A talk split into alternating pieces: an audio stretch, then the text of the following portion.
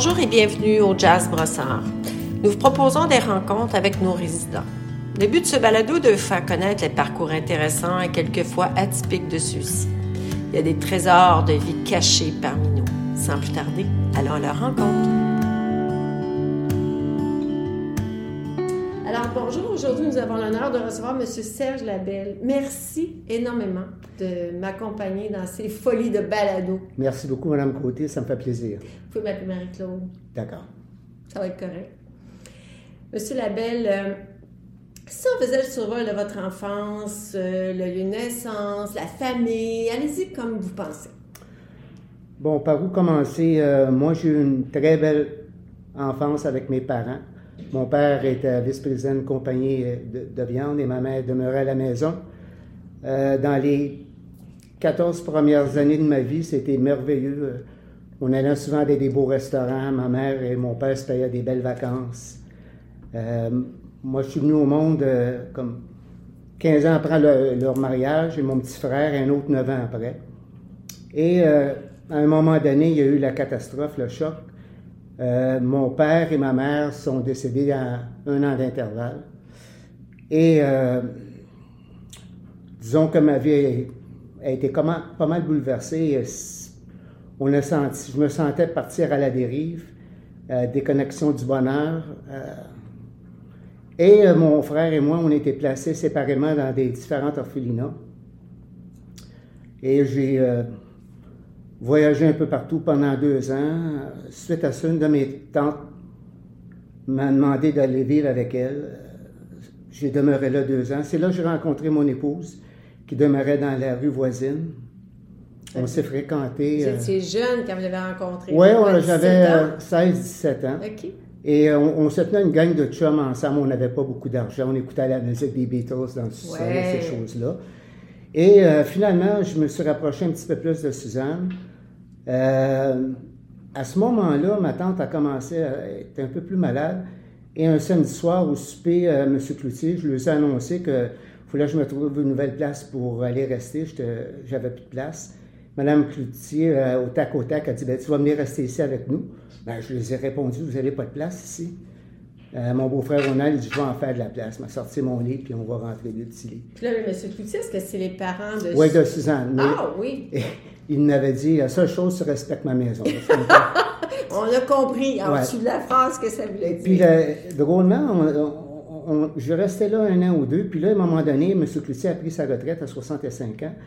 Et samedi soir, on avait l'habitude, euh, moi, ma Suzanne, euh, puis mon beau-frère, puis ma belle-sœur, c'était le souper le samedi soir et on se comptait de tout et de rien à la table. Et là, je lui ai annoncé que ma tante était malade et tout ça. Fait que je me disais, ah oui, oui, oui, tu, vas, tu peux venir. Ben, je n'étais pas sûr au départ si. euh, finalement, j'étais, on est resté là. Puis euh, là, on s'est mariés toute la même année. Ah oui? Euh, Les trois couples, on s'est mariés à 21 ans. Les trois couples. À donc. 21 ans. Puis moi, euh, j'avais j'ai toujours été une personne un peu insécure au niveau du financement et tout ça. Fait que je m'étais ramassé euh, au fil des années un petit, un bon petit montant. Et j'ai acheté ma maison. Où ce que j'ai de- à 21? Oui. La même maison, ce que je l'ai demeuré pendant 53 ans. dedans. Ah oui! Ouais, mon beau-père m'avait dit, achète pas ça, tu vas crever de faim. Mais les, trois premières années, moi et Suzanne, on n'avait pas de voiture. euh, C'était quand même assez serré. Mais euh, au fil des années, euh, on a eu des, emplois qui ont changé. Finalement, moi, j'ai rentré chez Stelco, une multinationale canadienne sidérurgique. Et c'est là qu'était ma grosse chance. Euh, en entrée de jeu, je travaillais dans la planification. Je m'occupais d'un département. Et la bonne chose de l'entreprise, c'est qu'à l'interne, quand il y avait des ouvertures, il y avait des concours qui se faisaient. Puis moi, ils m'ont, demandé de, de postuler pour une job euh, dans le marketing. Puis moi, dans ce temps-là, je suivais des cours à Sir George William, euh, commerce, concentration, marketing. Fait que là, eux autres, ils ont payé mes, ils ont payé mes cours. Et moi, ça, ça fonctionnait bien. Euh, J'ai été capable de, de rentrer là, puis euh, dans le commerce. Ça, j'ai aimé ça. J'ai travaillé, mettons, pendant... J'avais des petits clients de rien, puis euh, ça s'est bien passé. Finalement, Sébastien est venu au monde après 15 ans. Et là, la vie a complètement Je changé. vous arrête. Oui. Votre fils est né 15 ans après. Oui. Vous, vous êtes né 15 ans après. Oui. Puis en- initialement, on voulait avoir trois enfants, moi puis Suzanne. Puis Suzanne avait de la difficulté à partir enceinte. Je me souviens la journée au bureau qu'elle m'avait appelé, elle dit T'es-tu bien assis? J'ai dit Ouais, elle dit Je suis enceinte. J'ai dit Voyons donc, toi. Elle avait 35 ans, 6 ans. OK. Et euh, on, on, avait voyagé, on avait tout fait. Mais là, c'était de décorer la chambre. On avait une chambre en haut, là, puis euh, la vie a changé, les vacances ont changé. Et euh, la vie a suivi son cours. Euh, Sébastien est devenu un petit peu plus, plus vieux. Puis euh, financièrement, on était, on était, très à l'aise à ce moment-là. Et on voyageait encore beaucoup. On passait nos deux semaines par année pendant 20 ans à Virginia Beach. OK. Avec des copains de bureau et tout ça. Ça, c'était bien Pour le golf? Non, juste, non, j'avais pas le droit de jouer au golf. Oh, OK. Non. Les deux semaines à Virginie, c'était pour la famille. Ah, d'accord, d'accord. Fait qu'on.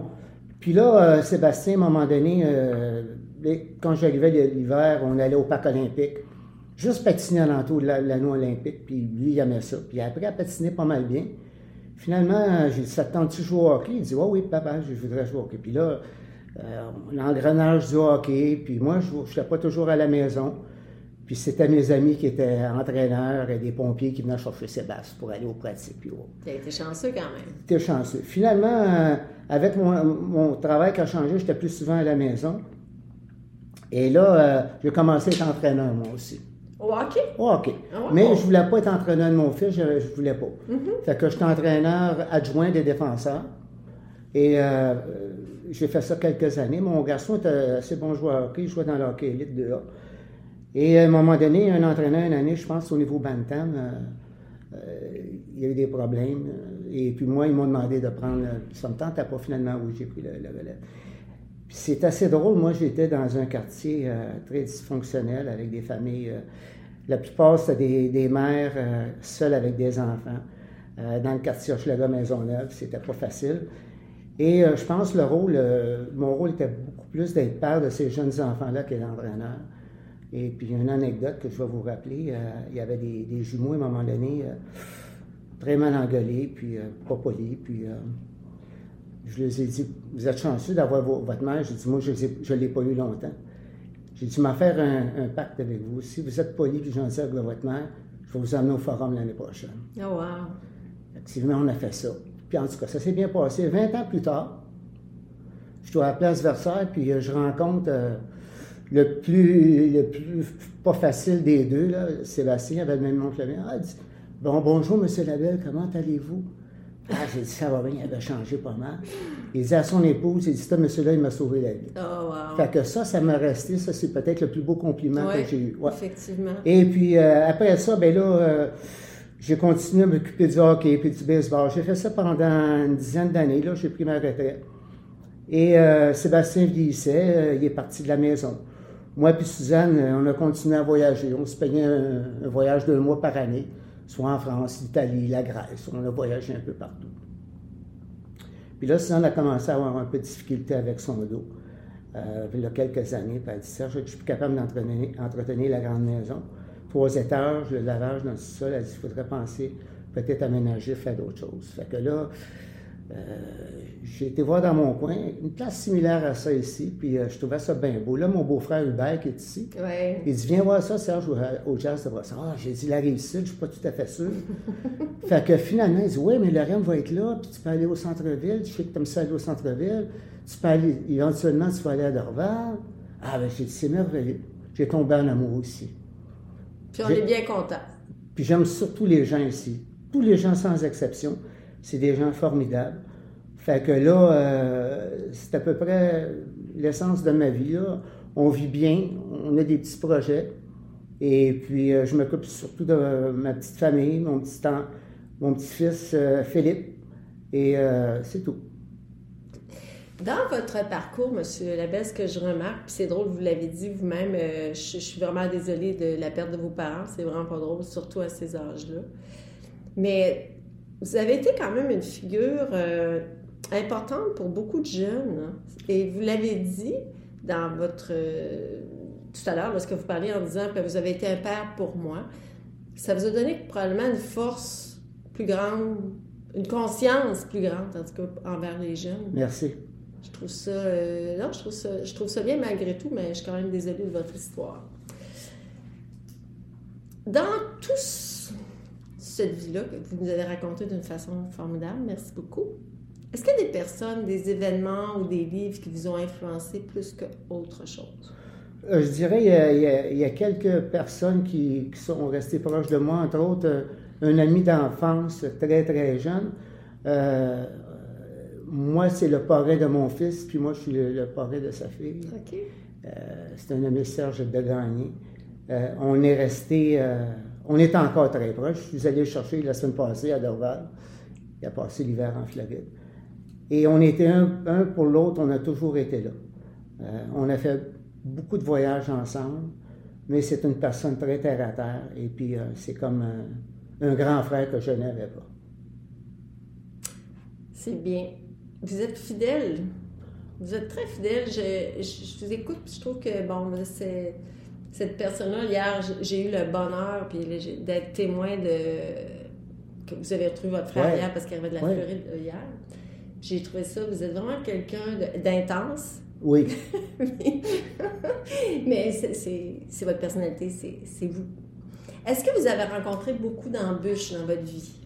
Oh mon Dieu. Euh, je retourne un peu à mon enfance. Euh, euh, c'était la période la plus noire de ma vie. c'est sûr que tu n'as pas d'objectif, tu n'as pas d'attente. tu remets tout en question. Il n'y a pas personne qui t'aide. tu n'as pas personne qui vient te voir. Fait que, à partir de ce moment-là, je me suis pris en main. Et puis, euh, il y a une personne qui m'avait dit euh, à l'orphelinat, tu sais, Serge, dans la vie, tu as deux choix, tu peux être un homme ou un bon. Mm-hmm. Et puis ça, ça m'avait resté. Fait que là, j'avais cette détermination de, de bien vivre. Je, pensais toujours à mes parents en étant plus jeune. On vivait dans, dans l'allégresse, dans la bonté. J'ai tout perdu. J'ai tout perdu. Pas personne pour, euh, pour m'aider. Puis ça, ça te donne un, caractère et une force de, de T'as le doigt, mais moi, je me suis pris en main. Puis j'ai aidé mon frère plutôt aussi, parce que mon frère, il n'avait pas cette force-là. Il voulait arrêter l'école jeune, puis je lui ai dit non. Il dit Ah, Serge, j'ai dit, moi, je n'ai pas la facilité comme toi à l'école et tout ça. J'ai dit Écoute, va te chercher au moins un secondaire 5, puis À partir de là, tu vas, tu vas être correct. Quand il m'a écouté, il a passé 34 années chez Morrison, puis il vit bien au fond. Malgré l'embûche euh, de votre grande solitude quand vous étiez jeune, au lieu justement de, de tourner cette solitude-là du côté noir, vous, y avez trouvé, probablement que vous avez eu un petit bout de temps noir. Comme je dis souvent, vous êtes tombé en bas du baril, mais vous aviez un bon ressort en bas du baril pour vous remonter. Effectivement, les parents étaient là, puis euh, euh, on dirait tout le temps l'arbre avec le tuteur. Là, ça moi, mon, mon, petit frère n'a pas, vécu ça. Mais moi, je sais, j'ai des très, très, très, très bons parents, des valeurs. Puis ça, ça m'a soutenu toute ma vie. Ah, c'est bon. Ils vous ont pas laissé. Euh, non. Ils vous ont laissé avec des bonnes valeurs. Oui. Justement, parlant de valeurs, quelles valeurs que vous, véhiculez dans votre vie qui vous tient à cœur? Ah, le respect puis l'honnêteté. Je pense que c'est les deux valeurs qui me, qui me décrivent le mieux. L'amour des gens aussi. La réciprocité de, de donner aux autres. C'est à peu près ça. C'est déjà beaucoup, hein? Oui. Un moment magique ou marquant dans votre vie? Ben, je pense que c'est la rencontre avec, euh, avec Suzanne. Suzanne, c'est une bonne personne. Elle pense plus ou moins toujours aux autres euh, au lieu d'elle. elle a une force de caractère, une, femme très, très propre dans la maison. Faut pas, moi, je traîne un peu, il ne faut pas laisser rien traîner. Ça, euh, elle m'a apporté un, support et puis ça fait 53 ans qu'on est mariés. Là, fait que là, on s'en va vers le, dernier chemin. Là. Fait qu'on est bien heureux. Mais vous semblez très heureux, les deux ensemble. Est-ce qu'est-ce que vous avez appris de plus important dans votre vie? La persévérance. Euh, ça, je pense que pour moi, surtout dans les, disons à peu près à 15-16 ans, où j'étais un peu perdu, euh, puis j'ai eu plein d'amis, puis ça m'a aidé, les, monsieur et madame Cloutier, tout ça. Mais quand j'ai commencé à avoir euh, un bon emploi, puis euh, là, j'étais correct. De, de, 20, de 20 à aujourd'hui, là, j'ai vécu très, très bien. Mais euh, c'est ça. C'est cette période-là pour moi qui a été plus difficile. Mais contrairement à mon frère, mon frère, il pense souvent à ça. J'ai pas été chanceux. Moi, j'ai mis ça de côté. J'ai toujours été vers l'avant. Donc, on pourrait dire que vous êtes optimiste. Oui. Mais il y, a une chose que je remarque aussi chez vous, c'est la résilience. C'est un mot très à la mode ces temps-ci. Oui, tout à fait. Mais Euh, vous rebondissez assez facilement. Ouais. Mais vous savez, dans la vie, il y, a, toujours des gens, soit au travail ou. euh, euh, J'ai été chanceux parce que euh, chez Stelco, euh, il y a toujours eu des vice-présidents et des directeurs qui, connaissant un peu ma vie, ça m'a aidé. Ça m'a aidé à être épaulé par ces gens-là. En entrée de jeu, après ça, c'est à moi de faire mes preuves, mais je suis pas mal sûr que ça, ça m'a aidé. Puis là, euh, comme je vous dis, je suis très, très, très heureux de ma vie. Il n'y a rien de négatif. Tout est positif. C'est bien. Je m'entraîne, je sors, je marche, je joue au golf, je voyage. Joue au golf, oui, ça, on voit Ça, ça. c'est mon... Ouais. Mais j'ai joué longtemps au tennis élite aussi. OK. Euh, ça, j'aimais ça. J'ai- J'ai été pas mal, pas mal un bon athlète en étant plus jeune dans le hockey puis dans le baseball. Puis euh, je buvais pas bien, bien, je fumais pas. Fait que j'étais un gars pas mal tranquille dans ces années-là. Dans ces années-là. Ouais. Aujourd'hui, l'êtes-vous encore? J'étais années-là. j'étais un peu rock'n'roll. Là, là j'étais un vieux garçon, un vieux monsieur, là, je suis tranquille. Un vieux monsieur, oui, c'est sûr. Les, euh, les meilleures pratiques pour amadouer la vie, selon vous, ce serait quoi? Euh, je pense que c'est à l'écoute et respecter les autres. Euh, et un compliment à des amis aussi. euh, moi, comme je vous parlais tantôt de mon ami Serge, un ami entre moi, il n'y a rien qu'on peut faire un pour l'autre. Il va m'appeler, ah, Serge, j'ai besoin de ça. Ou il serait pris euh, loin, au lointain, j'irai le chercher. Donc, l'amitié pour vous, c'est vraiment important. Oui, j'ai quelques amis très proches, euh, puis les autres, j'en prends soin. Je prends soin de ma famille en entrée de jeu, puis ma femme, mon garçon, mon petit-fils, mes amis. C'est bien. Alors, l'amitié, c'est important. Oui. Des fois, ça, ça, fait- ça compense. Ça compense, c'est un, compliment, puis ça te prend ça dans la vie. Ça te prend un équilibre. Oui. Moi, je te dis, ça prend, tu sais, dans, dans la vie, je me disais, euh, ça me prend un équilibre entre premier, la famille, le travail, puis les loisirs. Puis je ne mêlais pas les uns devant l'autre. Euh, ma famille était le plus important, mon travail, puis mes loisirs. Mais j'avais les trois. C'est bien. Donc, c'est des pratiques à avoir dans notre vie. Ouais. Quel conseil donneriez-vous aux jeunes d'aujourd'hui? Ben, ça revient un peu à ce que je vous ai dit en entrée de jeu, euh, la persévérance, euh, de s'assurer d'avoir une bonne instruction, d'aller à l'école, parce que sans instruction, c'est très difficile. Moi, j'ai appris ça très tôt. Et euh, d'aimer ses proches, aimer sa famille, respecter les gens, puis la vie va bien te récompenser.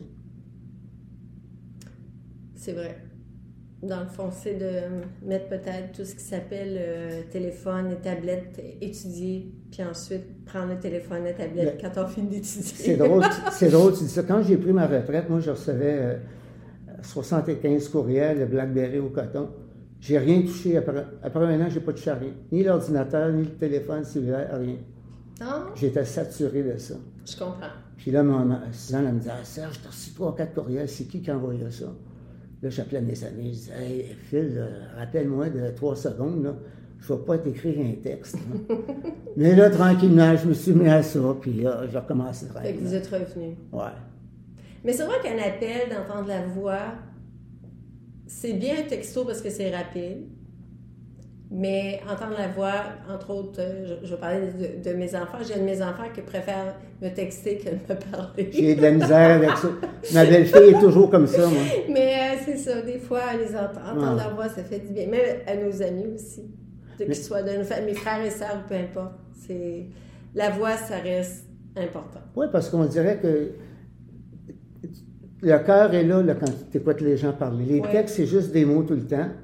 Euh, comme mon, mon, mon, mon garçon, là, j'ai dit non, Seb, papa veut pas que tu envoies des textes. Si tu as besoin de quelque chose, appelle-moi. Fait que lui, avec lui, là, il m'appelle. Mes amis, c'est pareil. Mes amis proches, envoie-moi pas de texte, à moins que ce soit des niaiseries qu'ils veulent m'envoyer. Sais, des, des petites Ouais, histoires, whatever. oui, là. oui. Bon. Mais plus souvent qu'autrement, mes amis, on se parle. Je sais pas si vous êtes comme moi, mais je trouve qu'il y a beaucoup d'interprétations dans les textos. Hum. Tandis que quand on se parle, c'est quelque chose qui n'est pas clair, ben c'est facile de dire Monsieur Labelle, écoute, ce que vous venez de me dire, je comprends pas trop. Vous voulez me dire quoi? Puis on, on discute pour arriver à, à- à une compréhension. Mais quand on a un texto, des fois, on fait Ah, je comprends pas trop. tu réponds, la personne d'ailleurs, tu comprends pas, puis ça devient comme tout à fait, oui. un aller-retour euh, de jouage de tennis au texto. Non, on appelle, ça fait du bien. Là, M. Labelle, je vais rentrer dans une question des fois qui est plus difficile, mais bon, euh, j'ai confiance euh, à votre réponse puis à ce que vous allez dire. Si notre Serge Labelle était, était assis tout près de nous, oui. il y a 15 ans, on lui dit quoi pour l'avenir? Si tu travailles fort, puis tu aimes le monde, puis tu es travaillant, tu vas t'en sortir. Très bien. C'est ce que vous avez fait? C'est ça. C'est peut-être pas à 15 ans ce qu'on pensait. Non, mais euh, moi, je me suis jamais apitoyé sur mon sort. Euh, j'ai pris ça comme une épreuve. Mais quand tu es jeune, tu réalises pas. Ça, mm. ça m'a pris, moi, un, peu de temps de, réaliser ce que je vivais. Mais euh, à un moment donné, ça déclic. Puis à ce moment-là, -là, c'est là que, pour moi, la vie a changé pour le mieux. Ouais. Mais c'est ça. Mais comme je vous dis, moi, je suis heureux aujourd'hui. Puis quand je fais un recul à ma vie, euh, je suis pas malheureux. C'est juste des épreuves que j'ai passées. Puis euh, là, j'ai mon frère qui est proche, ma femme, puis euh, tout, est, tout est bien beau. Vous n'avez pas l'air d'un homme malheureux. Pas du tout. Est-ce qu'il vous reste encore des projets à réaliser?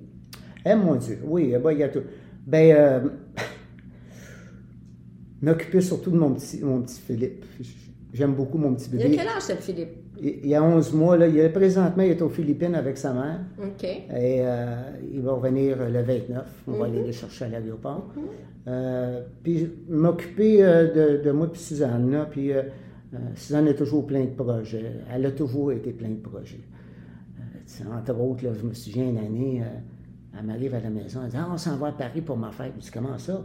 Elle dit, oh oui, on a réservé. Elle dit, on s'en va manger au Grand Colbert samedi soir. aïe, aïe, Fait que Suzanne, c'était une personne comme ça. Puis moi, je j'étais toujours, moi, je, je, voulais pas trop dépenser, mais Suzanne, elle, all in, all in, c'est Puis c'est bien, ça a bien été correct comme ça. Ben, si vous regardez aujourd'hui, vous regardez en arrière, vous dans le fond, ben, faites de temps en temps de Absolument. proposer des choses. Ah, puis elle, elle n'attendait pas, là, soit des rénovations de la salle de bain ou les planchers ou la, la toiture. Ou c'est toujours elle qui a initié ça. Moi, je dis, ah, pourquoi tu fais ça? Hein? Suzanne, c'était comme, euh, ouais, it's gotta go. Ben, c'est correct. Fait que c'est à peu près toute de ma vie. Là. Euh, j'espère que vous avez été content d'écouter tout ça.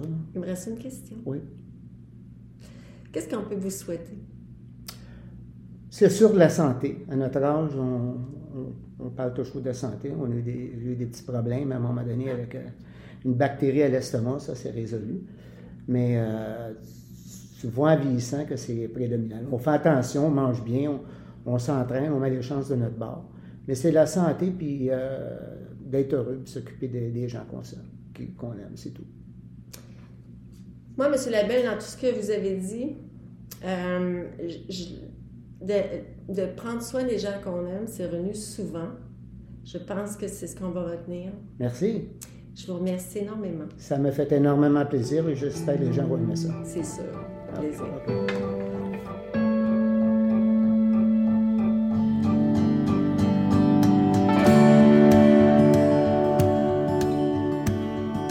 Merci à vous et au plaisir de parcourir ensemble un autre récit de gens inspirants.